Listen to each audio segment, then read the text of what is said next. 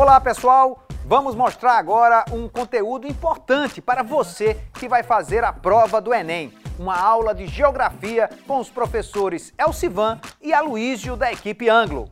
Boa aula! Fala candidato, eu sou o professor Aloysio de Geografia, estou aqui com meu parceiro Elcivan e a gente selecionou alguns temas que podem cair na prova do Enem desse ano.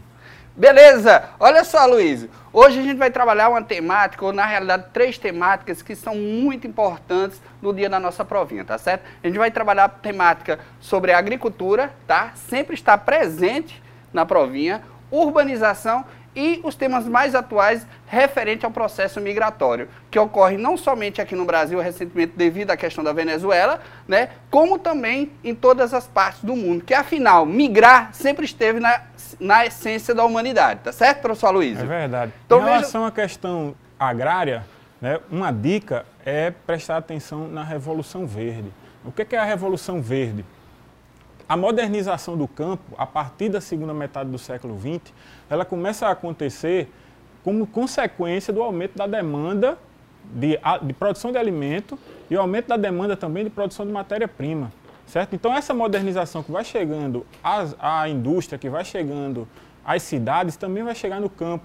Então, a gente selecionou aqui algumas vantagens e desvantagens que podem ser cobradas na prova.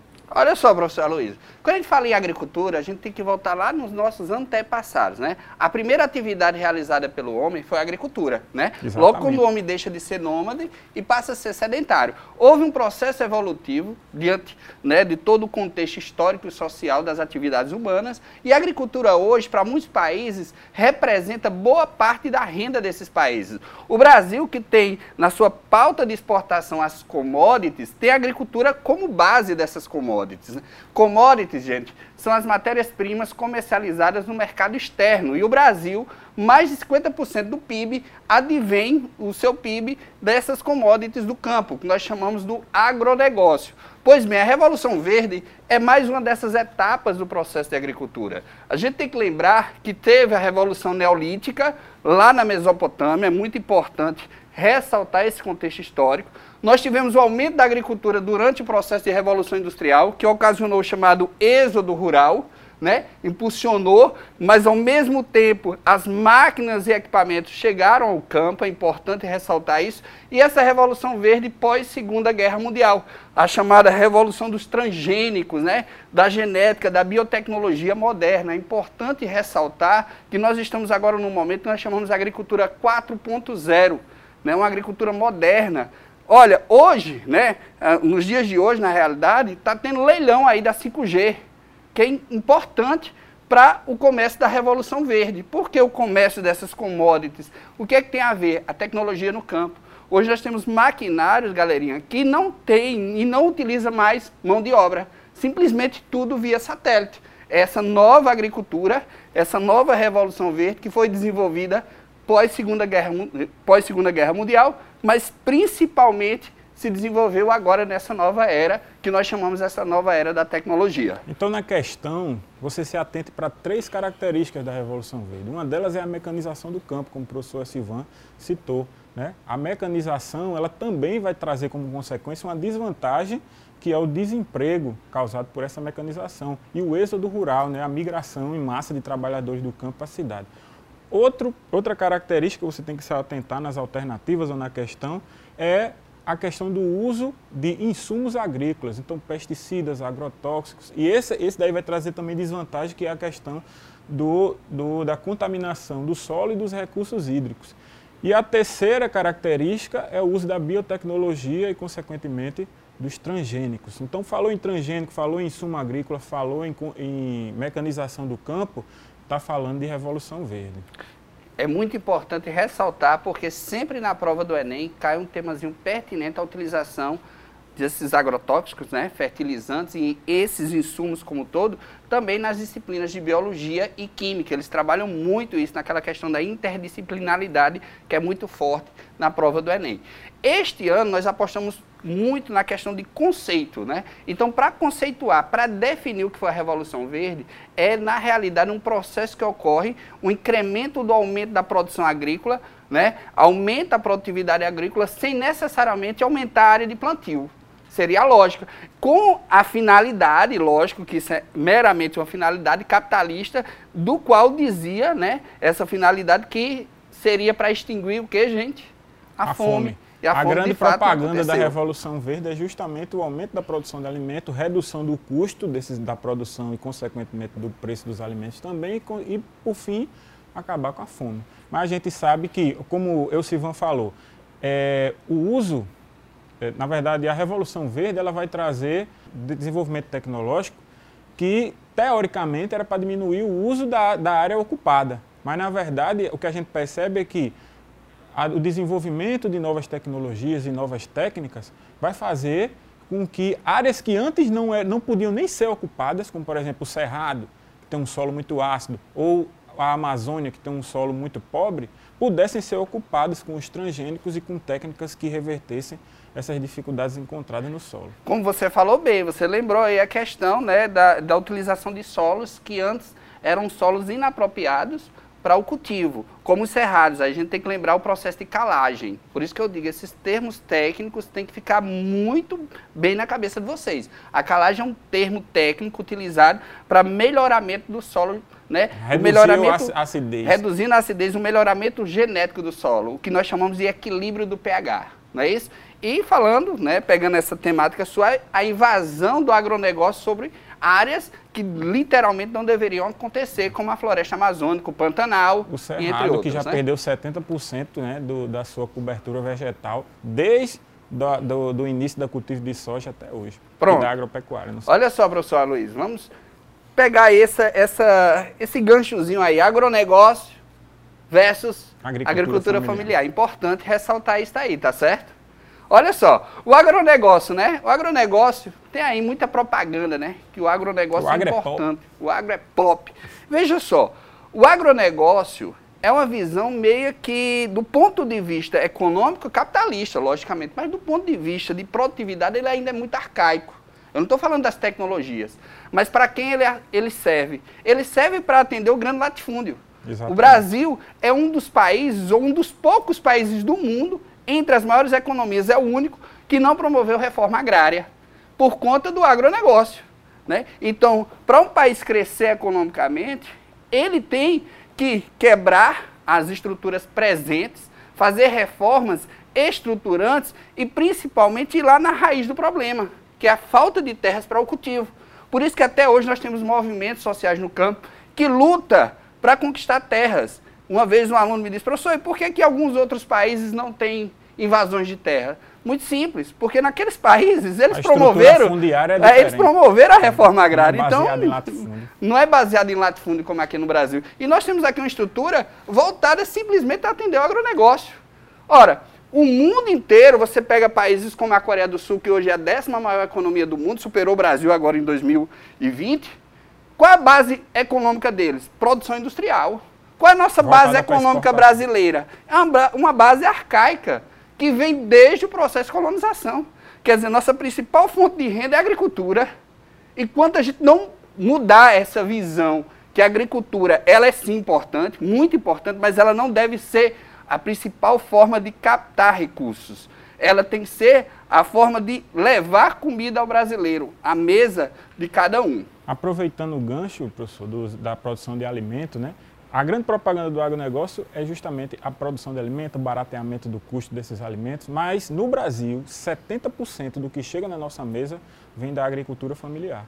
A boa parte do, da produção do agronegócio, que são esses 27% do nosso PIB, mais do que um quarto do nosso PIB, é voltado para a exportação. O Brasil é o maior exportador de cana-de-açúcar, o Brasil é o maior exportador de soja, de carne bovina, de suco de laranja. Café café. E o que é. chega na nossa mesa, na verdade, é o que vem da agricultura familiar, que é que são na, no Brasil são aquelas propriedades que têm menos de quatro módulos rurais. E majoritariamente a mão de obra é representada por membros da mesma família. Então, olha só a importância da agricultura familiar. Primeiro ponto, 70% do que a gente come aqui no Brasil vem da base familiar, certo? 30% é desse agronegócio. E vale salientar quais são os produtos é, da nossa pauta de exportação agrícola brasileira, a soja. A soja é uma commodity muito importante do ponto de vista para vender, mas para consumo interno a gente não, praticamente não tem, principalmente na questão cultural. O que, é que a gente consome de soja no dia a dia? Pouquíssimo. Nós somos o maior produtor de carne bovina, né, de proteína animal, no planeta. No planeta Terra. Mas a lógica. Tá né? Mas a lógica nossa é o quê? É atender o mercado externo, como sempre foi, desde o café, né, desde a cana-de-açúcar, vamos um pouquinho antes, depois o café, atende o mercado e o que fica aqui tem que ser, vamos dizer assim, disputado. E na lógica capitalista, quando se tem uma oferta muito pequena em relação à demanda, o que é que acontece com o preço? Explode. Então a gente tem que inverter essa lógica. A gente tem que produzir primeiro para atender a nossa realidade. Depois a gente vende para fora. Nos Estados Unidos é um exemplo clássico. Os Estados Unidos é um dos maiores produtores. Os Estados Unidos tem a maior produção de soja do planeta, maior do que a do Brasil. Mas qual é a lógica deles? Produzem, abastecem o mercado interno, e depois é que volta, é, é que eles leva o excedente para o mercado externo. É a lógica que eles têm, que eles utilizam. Vamos responder uma questão? Vamos responder uma questãozinha aí só, gente. Olha só. Lê aí, professor Luiz. A agricultura 4.0 é a conexão em tempo real dos dados coletados pelas tecnologias digitais com o objetivo de otimizar a produção em todas as suas etapas. Representará a chegada da internet das coisas ao campo, no futuro, a agricultura será autonômica, independente. Os equipamentos conectados com o apoio de inteligência artificial e aprendizado de máquina, irão analisar os dados da cadeia produtiva e tomar as decisões. Caberá ao agricultor acompanhar, monitorar e endossar os processos em curso, diz Fernando Martins, conselheiro das empresas de tecnologia voltadas ao agronegócio. Caso se concretize no cenário brasileiro, a agricultura 4.0 tem potencial para promover o quê? Olha só, está levando tecnologia ao campo. Quando a gente leva tecnologia em algum lugar, há uma expectativa do aumento da produtividade. A primeira coisa. Né? Vamos imaginar o processo de industrialização, aquelas fábricas antigas lá em Liverpool, lá em Londres, aquela coisa bem né, metódica, pode-se dizer. Com a automação, a linha de produção aumentou. Eu posso citar bem a produção do Ford TT, lá do início do século XX. Eles produziam em média 50 carros por dia. Hoje nós temos fábricas aqui próximo, inclusive no polo industrial aqui de Goiânia, que chega a produzir mais de 1.200 automóveis por dia. Então, com a automação, há uma elevação da produtividade. É isso que, que essa agricultura está buscando. E se a gente for comparar com o processo de revolução industrial, a gente vai entender também que o que pode acontecer na agricultura é que a agricultura tradicional, a produção tradicional, ela seja, ela seja transferida né, para países mais pobres enquanto a, a produção mecanizada ela continue nesses países mais desenvolvidos. Que no Brasil nós temos dois Brasis, vale salientar. Né? É um altamente produtivo, agronegócio ali na região centro-oeste, sudeste e sul do Brasil, e uma agricultura ainda que é bem tradicional no norte e nordeste. Né? Então vai existir também aqueles países que vão pegar esse refúgio, como a gente diz, no dia a dia. Tá certo? E a alternativa a gente fica, né, Luiz? Com a alternativa de letra o quê? D. D, né? O aumento da produtividade, embora tenda a reforçar as desigualdades no campo. Quer dizer, enquanto não ocorrer reforma agrária, não há como mudar essa estrutura de produção. E uma coisa, eu Silvano, essa revolução verde, essa agricultura 4.0, essa agricultura mecanizada, ela tende a também atrair um processo chamado de latifundização. Ou seja, é, retroceder nesse processo de reforma agrária que esses países desenvolvidos promoveram. O que é está acontecendo nos Estados Unidos? Os pequenos ranchos, por exemplo, não conseguem competir com aqueles, aquelas grandes empresas do setor de laticínio e acabam quebrando e vendendo suas terras para aquelas empresas mecanizadas que vão aumentando o seu espaço cada vez mais e concentrando ainda mais a terra. Isso aí mesmo. Valeu aí, viu? Bom toque. Olha só, gente. Mais um teminha aí, ó, para a gente discutir um pouquinho nessa aulinha nossa, tá? Apesar que não dá para a gente discutir todos os temas, mas nós trouxemos aqui os mais pertinentes, aqueles que são mais comuns estarem presentes durante a nossa provinha, tá? Então esse tema agora, a Luiz, é a urbanização e suas consequências. Com você aí, você entende bem esse temazinho aí. então, é, uma coisa que é comumente cobrada na prova está relacionada aos problemas sociais e ambientais urbanos. A gente trouxe para vocês, pontuou alguns problemas que são muito comuns é, problemas sociais que são muito comuns a serem cobrados na prova. Por exemplo, à medida que as cidades elas crescem, né, à medida que as cidades crescem e o mercado imobiliário começa a tomar conta é, do espaço urbano, a gente vai ter algumas consequências. Essa especulação imobiliária, né, ela vai trazer como consequência a segregação socioespacial. Vamos lembrar que segregar é separar. E se vocês conseguem perceber, eu tenho certeza, que a cidade de vocês ela é dividida, os bairros eles são, eles são divididos de acordo com a condição socioeconômica. E a população de baixa renda normalmente ocupam aquelas, aqueles espaços, ou que são espaços muitas vezes de risco, né, como margens de rio ou encosta de morro, ou a periferia, as áreas mais distantes do centro, né, menos estruturadas, com, mais, com, déficit, por exemplo, de, de, de saneamento, de, básico, saneamento né, iluminação e etc. E tal. E outro problema é a formação de favelas, que a gente pode chamar de favelização. O déficit habitacional, o que, é que seria o déficit habitacional? A gente perceber que existe uma grande quantidade de pessoas sem teto, certo? Enquanto muitas, dessas, muitas casas estão desocupadas por causa da especulação imobiliária, muitas casas estão desocupadas com o objetivo de especular para aumentar o custo né, dos aluguéis, para aumentar o custo também de, do valor desses imóveis. Da propriedade. É importante, você falou a questão da especulação imobiliária, é, trazer alguns temas que podem aparecerem no caso é, da disciplina de sociologia. Por quê? Quando você fala desse processo de segregação, de separação, né, especulação imobiliária, você nota que há uma fragmentação territorial, como você bem expôs, né? Essa fragmentação territorial ela vai trazer consequências sérias, né? O aumento da violência, né? É, o, o, Estado ele não consegue entrar naqueles espaços de favelização, né? Favela é um termo utilizado apenas no Brasil, é importante ressaltar isso, viu, gente? Favela é um termo apenas utilizado no Brasil. Fora nós chamamos comunidades, né? É. Áreas de aglomerados, é, aglomerados subnormais, isso bem, isso bem assim como o professor Luiz falou, né? Essa questão aí dessas comunidades. Então, no Brasil, a gente percebe essa segregação, mas isso aconteceu também pós 1950, com a industrialização muito repentina aqui no Brasil e na América Latina. Mas o, o, o que eu acho interessante também, é, Aloysio, professor, é voltar um pouquinho no passado. Lembrar que a cidade ela surge a partir da agricultura. A agricultura ela vai proporcionar a fixação do homem no espaço e a partir daí surgem os primeiros aglomerados urbanos, né, o que nós chamamos a, a, as primeiras áreas de sítio urbano. Então a cidade ela cresce, ela evolui, tem um comércio como uma característica. A característica das cidades é o comércio, de fato, uhum. não é isso? Mas chega na Idade Média, o que é que acontece diante do, do, do feudalismo? As cidades elas param de crescer e retornam a partir Estagnam. do sistema, né? Elas estagnam, né? Criam fortalezas, né? É, ficam gradeadas para evitar as invasões. E logo depois, né, com o processo de, do, do, sistema capitalista bem atuante a partir do século XV, essas cidades elas de, de fato elas se abrem e passam a crescer, né? Só que nós temos assim as cidades que são estruturadas, né? E aquelas cidades que elas são precárias de fato, lugares que são extremamente estruturados nós temos aqui na nossa cidade, inclusive João Pessoa, bairros que de uma hora para outra elas se estruturaram é, de uma forma muito repentina.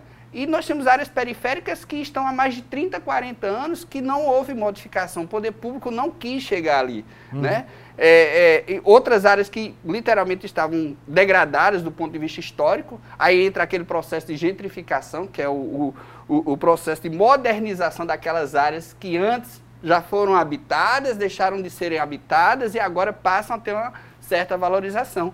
O Centro Histórico, inclusive aqui de João Pessoa, recentemente a prefeitura né, fez um, um, projeto para recuperar aquelas unidades ali habitacionais, né? E isso nós chamamos na geografia de gentrificação, que é o melhoramento daquelas áreas ali é. urbanizadas. A gentrificação ela é caracterizada pelo investimento público ou privado, né, com, com o intuito de valorizar aquele espaço certo? Só que normalmente o que é que vai acontecer? Se valorizou o espaço, vai, valorizar, vai aumentar também o custo de vida, vai aumentar também o valor dos aluguéis, vai aumentar também o valor dos imóveis, e isso acaba não incluindo normalmente a população de baixa renda que vivia antes naquela, naquela região. E aí o que, é que vai acontecer com essas pessoas? Elas vão começar a ser gradativamente expulsas. Porque aí você pensar o seguinte, é, onde eu moro, lá perto de casa, né, tem uma comunidade, a padaria, se eu chegar lá e dizer, me dê um real de pão, os caras vão me dar cinco pães.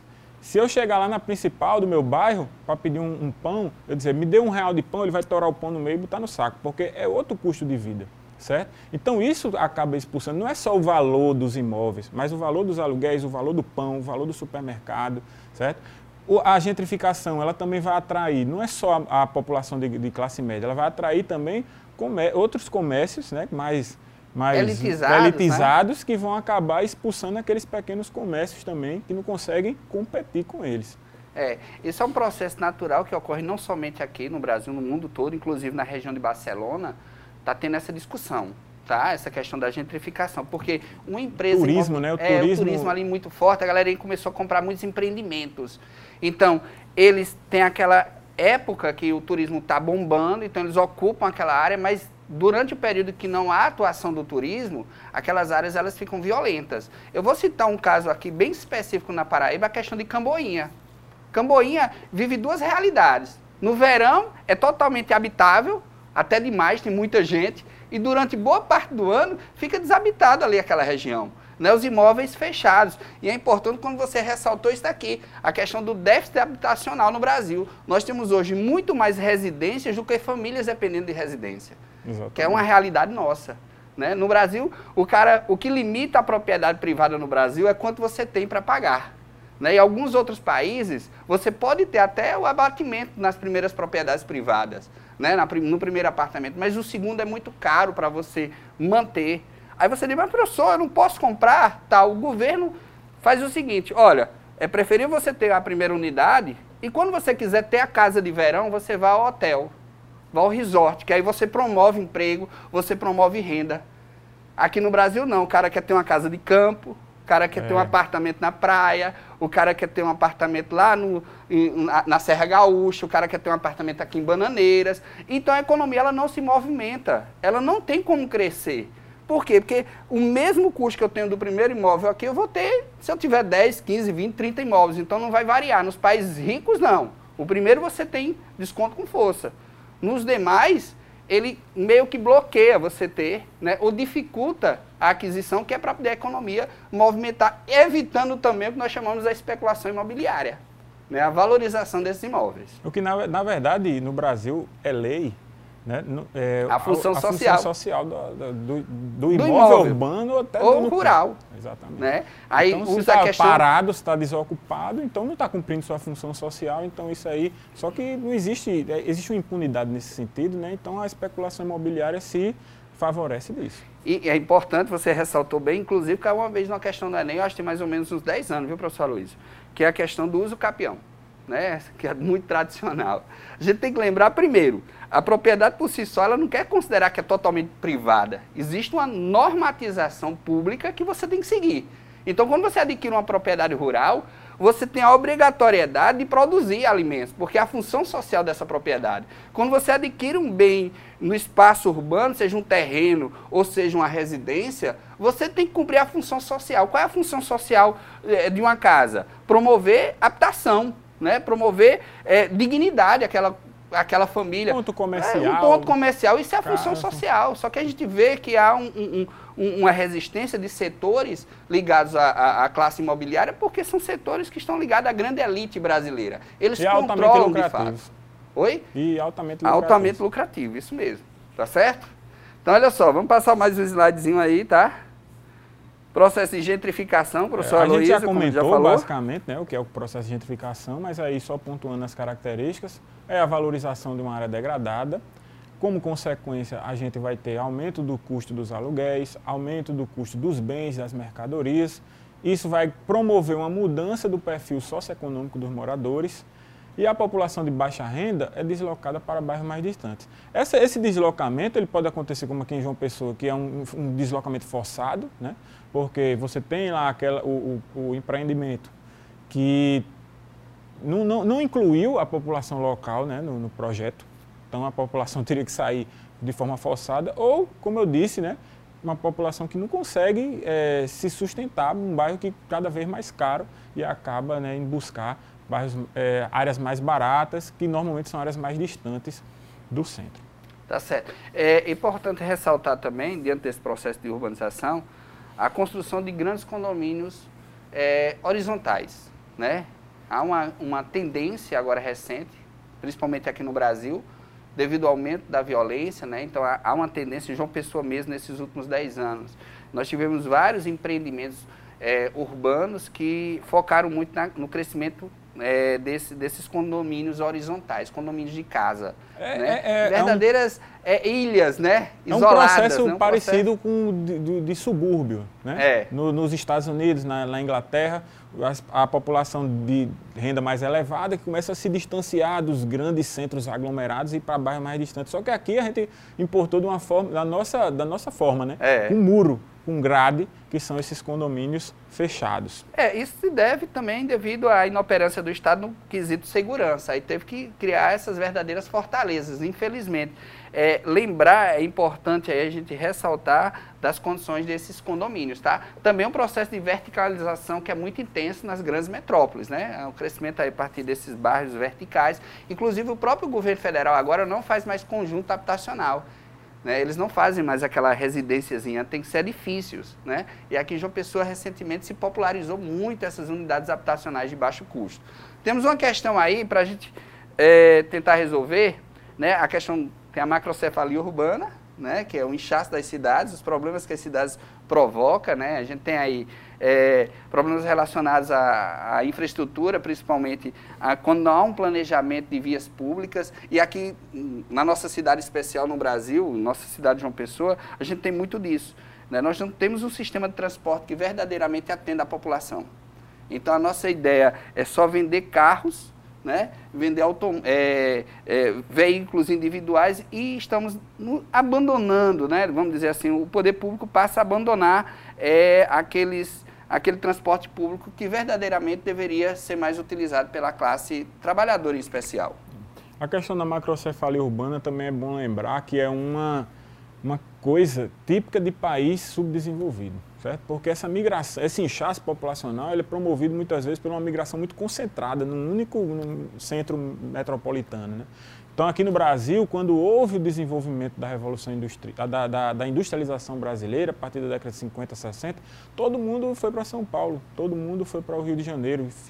Isso fez com que a população dessas cidades crescesse muito. Isso aconteceu no México, com a cidade do México, isso aconteceu na Nigéria, com Lagos, isso aconteceu no Egito, com o Cairo. Para você ter uma ideia, Montevideo tem 40, 80% da população do Uruguai. A região metropolitana da Argentina tem 50% da população. A região metropolitana de Buenos Aires, Buenos Aires. tem 50% da população argentina. Então, isso é macrocefalia urbana. E aí vai ter como consequência todos esses problemas: a né? mobilidade urbana, a é, favelização, aumento da, da falta de infraestrutura e etc. e tal. É, para você ter ideia, a cidade de São Paulo, né, a grande região metropolitana de São Paulo, tem 21 milhões de habitantes. Né? Está se aproximando de 22. Se você pegar todo o estado da Paraíba, a população de todo o estado da Paraíba são 4 milhões e alguns 4 mil, meio, né? É. é 4 milhões aí, 4 milhões e 100 mil. Quer dizer, só a região metropolitana de São Paulo tem é, em torno Cinco de 22 né, milhões de habitantes. Nós temos algumas áreas aqui no Nordeste que também tiveram um crescimento muito intenso. A cidade de Fortaleza, né, a cidade de Recife e Salvador. Vale salientar que tanto Salvador como Recife são as cidades que têm o um maior indicador de pessoas que vivem em áreas de favela, né, em áreas de comunidade. Né? É importante ressaltar isso aí. Né? O déficit habitacional nessas cidades é extremamente volumoso, né? muito grande de fato, tá certo?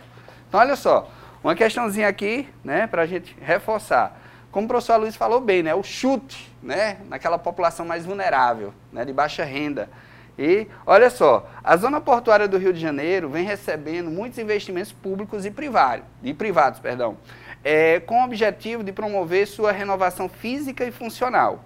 Considerando a charge, a nova dinâmica espacial pode ter a seguinte consequência sobre o processo de urbanização nessa região da metrópole carioca. Qual seria esse processo aí, né, que pode provocar a partir desse chute, né, da saída daquele cara mais vulnerável, daquela família ali que vive em condições precárias e há um equipamento novo, moderno, com incentivo do governo e principalmente da iniciativa privada. E aí, professor Luiz, o que é que a gente tem? Isso é aquele processo de gentrificação que a gente acabou de citar e uma consequência da gentrificação é a mudança do perfil social da população. Então a letra A, né? A mudança do perfil social. Aí agora é com você, viu? A bola começa aí novamente, tá? Essa parte aí, ó, movimentos populacionais e contexto da globalização. Certo? Ó, oh, falando de, de migração internacional, é, como o professor Silvão falou no início da aula, né, é, a gente começa, a gente percebe que é um, um assunto é um antigo, mas ao mesmo tempo muito moderno, porque você tem desde, principalmente desde a da guerra da Síria, um, um, a pauta do refugiado voltando com toda força, né? porque a pauta do refugiado ela vem, a gente começa a discutir o que é refugiado depois da Segunda Guerra Mundial, com a migração de judeus. Né? Depois, é, é, a gente tem a Convenção de Genebra que vai discutir o que é esse conceito e tal, e todos os países signatários eles têm o papel de receber essas pessoas como pessoas vulneráveis, pessoas que precisam de ajuda humanitária. Mas aí com a guerra na Síria e é uma migração intensa de, de refugiados para a Europa, essa pauta voltou. Uma dica que eu tenho para vocês é o seguinte, que isso já foi pegadinha muitas vezes de prova de vestibular, é lembrar que Apesar de a gente falar muito de refugiado nos Estados Unidos, falar muito de refugiado na, na, na, na, na Europa, o refugiado normalmente ele migra para o país vizinho, certo? O refugiado sírio, a grande maioria dele foi para a Turquia, foi para o Líbano, não foi para a Jordânia, não foi para a Europa. Uma parte significativa foi para a Europa, mas a grande maioria é, migra para países subdesenvolvidos ou países emergentes, que são países vizinhos, certo? É, recentemente, de 2013 para cá, a gente tem a discussão dos venezuelanos, a gente teve de 2010 para cá no Brasil a questão dos haitianos, mas a gente está vendo esse ano o fim né, da, da, da, intervenção militar dos Estados Unidos lá no Afeganistão, que voltou também esse, esse medo, essa preocupação e de que muitos desses afegãos começassem a sair do país é, para se refugiar em outros, com medo do Talibã.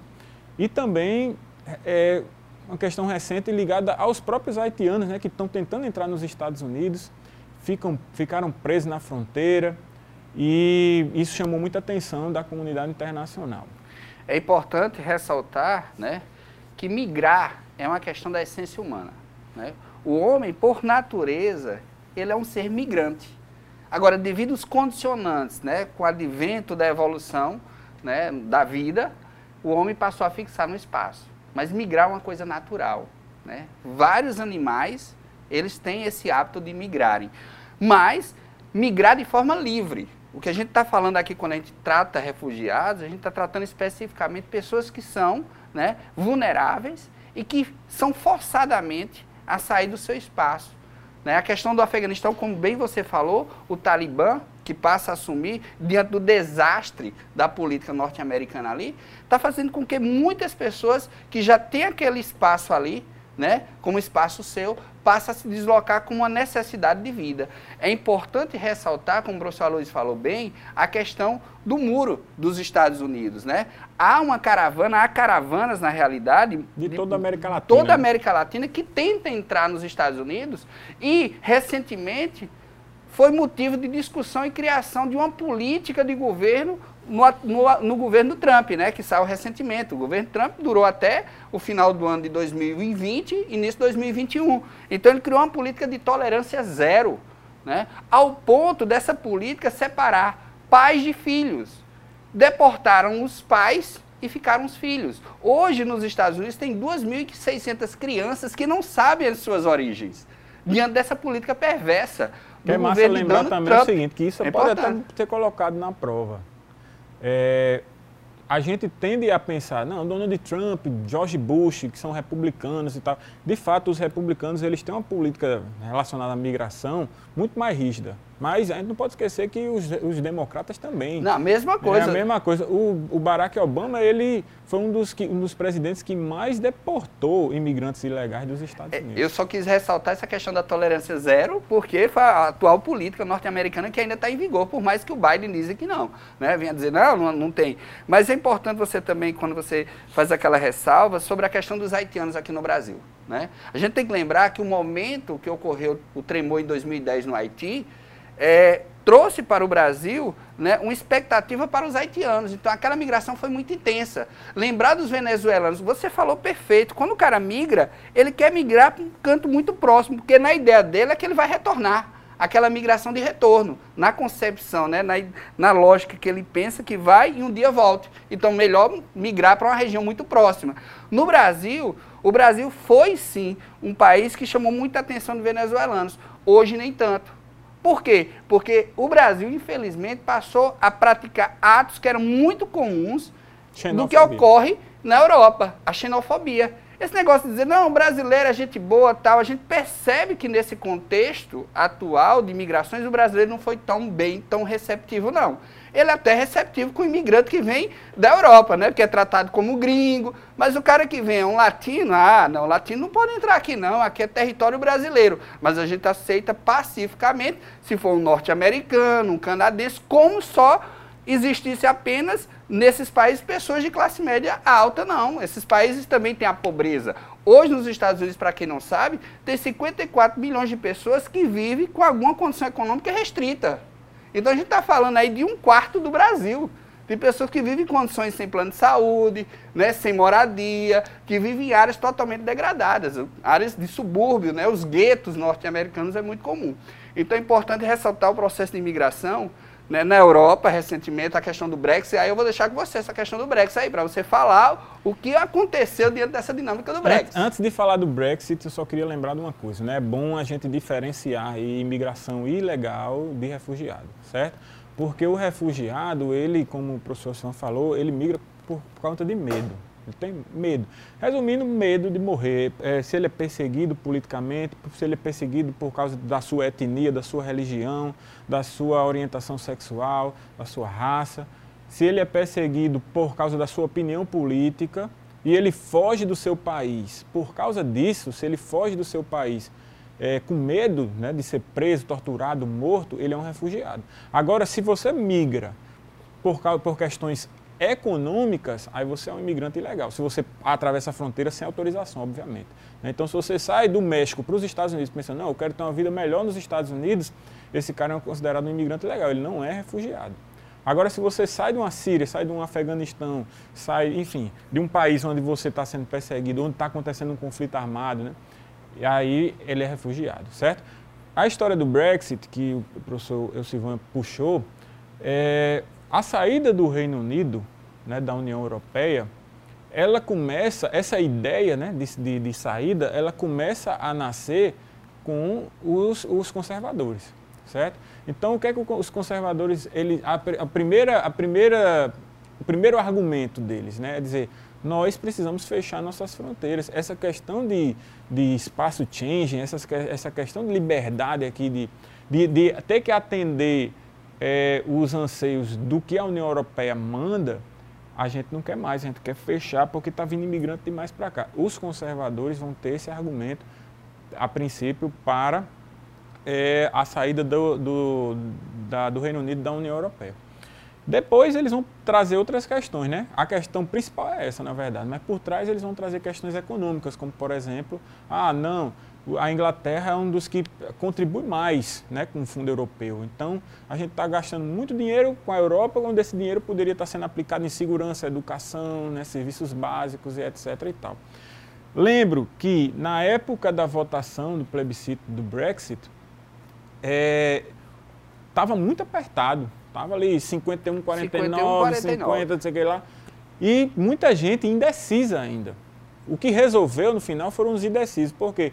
Poucos dias antes da, da, da, votação, houve um atentado terrorista na Europa, e aí aquelas pessoas que estavam meio balançadas assim, pensando, eita, voto sim, voto não, votaram sim por conta do medo, né, que foi imputado na cabeça a partir é, desse, desse ataque terrorista que aconteceu. É para reforçar a questão do Brexit, como você falou bem, né? A gente tem que lembrar é da crise de 2008. A crise de 2008 que deixou vários países na Europa vulneráveis, Grécia, Itália, né, é, Portugal em si, vários países. Então, a Alemanha, eu costumo até dizer em sala de aula, Luiz, eu digo assim, a Alemanha foi o, o fiel da balança, dentro daquela conjuntura econômica.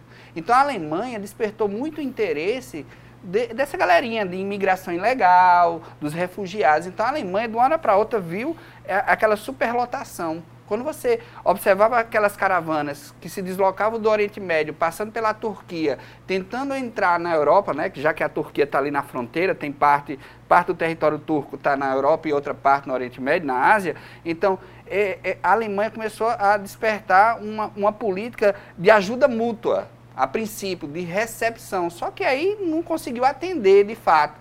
Aí eles chamaram para negociar a cúpula da União Europeia e a Inglaterra se opôs a essa ajuda mútua. É importante ressaltar isso. Né? A partir dessas práticas aí, né, dessa questão, vamos proteger o nosso mercado tal. Então houve uma espécie de cota. Cada país deveria receber uma quantidade X né, aproximadamente de imigrantes, e a, e a, Inglaterra naquela época se opôs. Mas quando a gente fala de Brexit, é importante ressaltar também a questão da Escócia. É muito importante, a Escócia ela não aceitou, mas como a Escócia compõe o Reino Unido, ela obrigatoriamente ela teve que aderir ao Brexit. E quais são as e, consequências e, do Brexit hoje? Tu lembra, tu, é engraçado tu lembrar disso da questão da Escócia também é o seguinte, na época do, do plebiscito que a Escócia votou por se manter no Reino Unido, um dos argumentos para votar pela, pela manutenção da Escócia no Reino Unido foi justamente isso. Se a gente sair, a gente perde a União Europeia. Né? Aí, de é. repente, a, a, o Reino Unido sai Decidiu da União Europeia. Sair. Aí, por isso que, que eles estão querendo puxar novamente uma, um novo plebiscito. Só que o Boris Johnson não está liberando. Não quer. Vale salientar que o Brexit começou no ano 2016, mas se concretizou em 2020. Veio a pandemia, aquelas tensões elas ficaram amenizadas, mas agora a Inglaterra está pagando um alto preço, né? Está faltando mão de obra, está faltando combustível. Aí você diz, não, porque o combustível está caro no mundo todo. Não, lá não é a questão do preço, do custo do combustível. É a mão de obra barata que eles não têm para atender a distribuição. Recentemente, semana passada, eu assisti um, um, uma reportagem numa emissora local é, na Inglaterra que ressaltava é, que, o, que o transporte de combustíveis estava sendo realizado pelas pela força, é, pelo exército inglês, uhum. para atender a demanda de combustíveis. Né? Então é importante ressaltar isso. Está faltando matéria-prima, está começando a faltar, porque perdeu isenções fiscais que existia. Várias empresas, a Honda, inclusive, recentemente, fechou sua fábrica no subúrbio lá de Londres e transferiu para a Itália. Olha só, os caras não têm mais isenção. Como é que eles vão circular a produção ali no, no uhum. mercado? Eles restringiram né, nessa visão antiglobalista. É importante ressaltar que também teve aquela ideia antiglobalista, né? A gente está financiando projetos estruturantes fora do nosso país, como você ressaltou bem. Aquela visão que o Donald Trump trouxe recentemente, né? o antiglobalismo, que não existe no mundo contemporâneo como hoje, não dá para a gente discutir o antiglobalismo. As economias elas são fechadas. Né? Oh, só para concluir essa parte, pessoal, lembrar o seguinte, né? migração, normalmente ela acontece, normalmente ela acontece de um país né, numa condição socioeconômica mais, mais baixa para um, um, país mais desenvolvido, certo? São as áreas de repulsão e atração populacional. Então, assim, uma das maiores consequências dessas migrações internacionais, sejam elas migrações legais, ilegais ou refugiados, é a questão da xenofobia. Então, a xenofobia é o preconceito, a aversão ao imigrante, tá certo? É uma é, questão, né? Essa imagenzinha aqui é interessante, que ressalta aqui a, a, a fuga, né? Uhum. Essa questão migratória muito intensa. Isso provavelmente está até no mar Mediterrâneo. Mar Mediterrâneo, é isso que eu quero ressaltar. O mar Mediterrâneo hoje é conhecido como o maior cemitério a céu aberto no planeta, devido à grande quantidade de desastres de ali, que, de embarcações que, que, diariamente se movimentam né, naquela travessia ali, porque o mar Mediterrâneo é importante ressaltar do ponto de vista geográfico. É que divide ali a Europa da África e, e uma parte ali do Oriente Médio, né?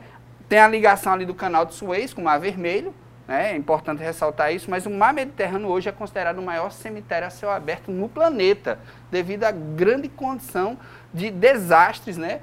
É, nessa tentativa de atravessar aí, né? a partir desses imigrantes que buscam muito, eu digo assim, 90% dos casos são imigrantes que buscam de fato uma tentativa de, de viver, muitas das vezes. Não é só apenas uma condição de vida melhor, é aquela tentativa mesmo de existir, de fato. Certo? A intolerância tem marcado as relações internacionais nos últimos anos. Nos últimos tempos, um episódio chocou o mundo em 2018, quando os Estados Unidos tomaram medidas drásticas em relação a imigrantes ilegais na fronteira com o México. Essa política foi batizada pelo governo norte-americano de política de tolerância zero. Tolerância zero. E aí, Ferango, olha só, tenho certeza que esses conteúdos serão excelentes, tá certo? Sempre estão presentes na provinha do Enem, vai auxiliar vocês a pavimentar esse sonho e a conquista, tá certo? Fico aqui, um abraço, equipe Ângulo, show, até mais. Diga aí, professor. Foi muito bom dividir esse tempo com vocês e até a próxima. Esquenta Enem. Oferecimento. A revolução do aprendizado começa aqui. Anglo mais que uma escola, uma grande família.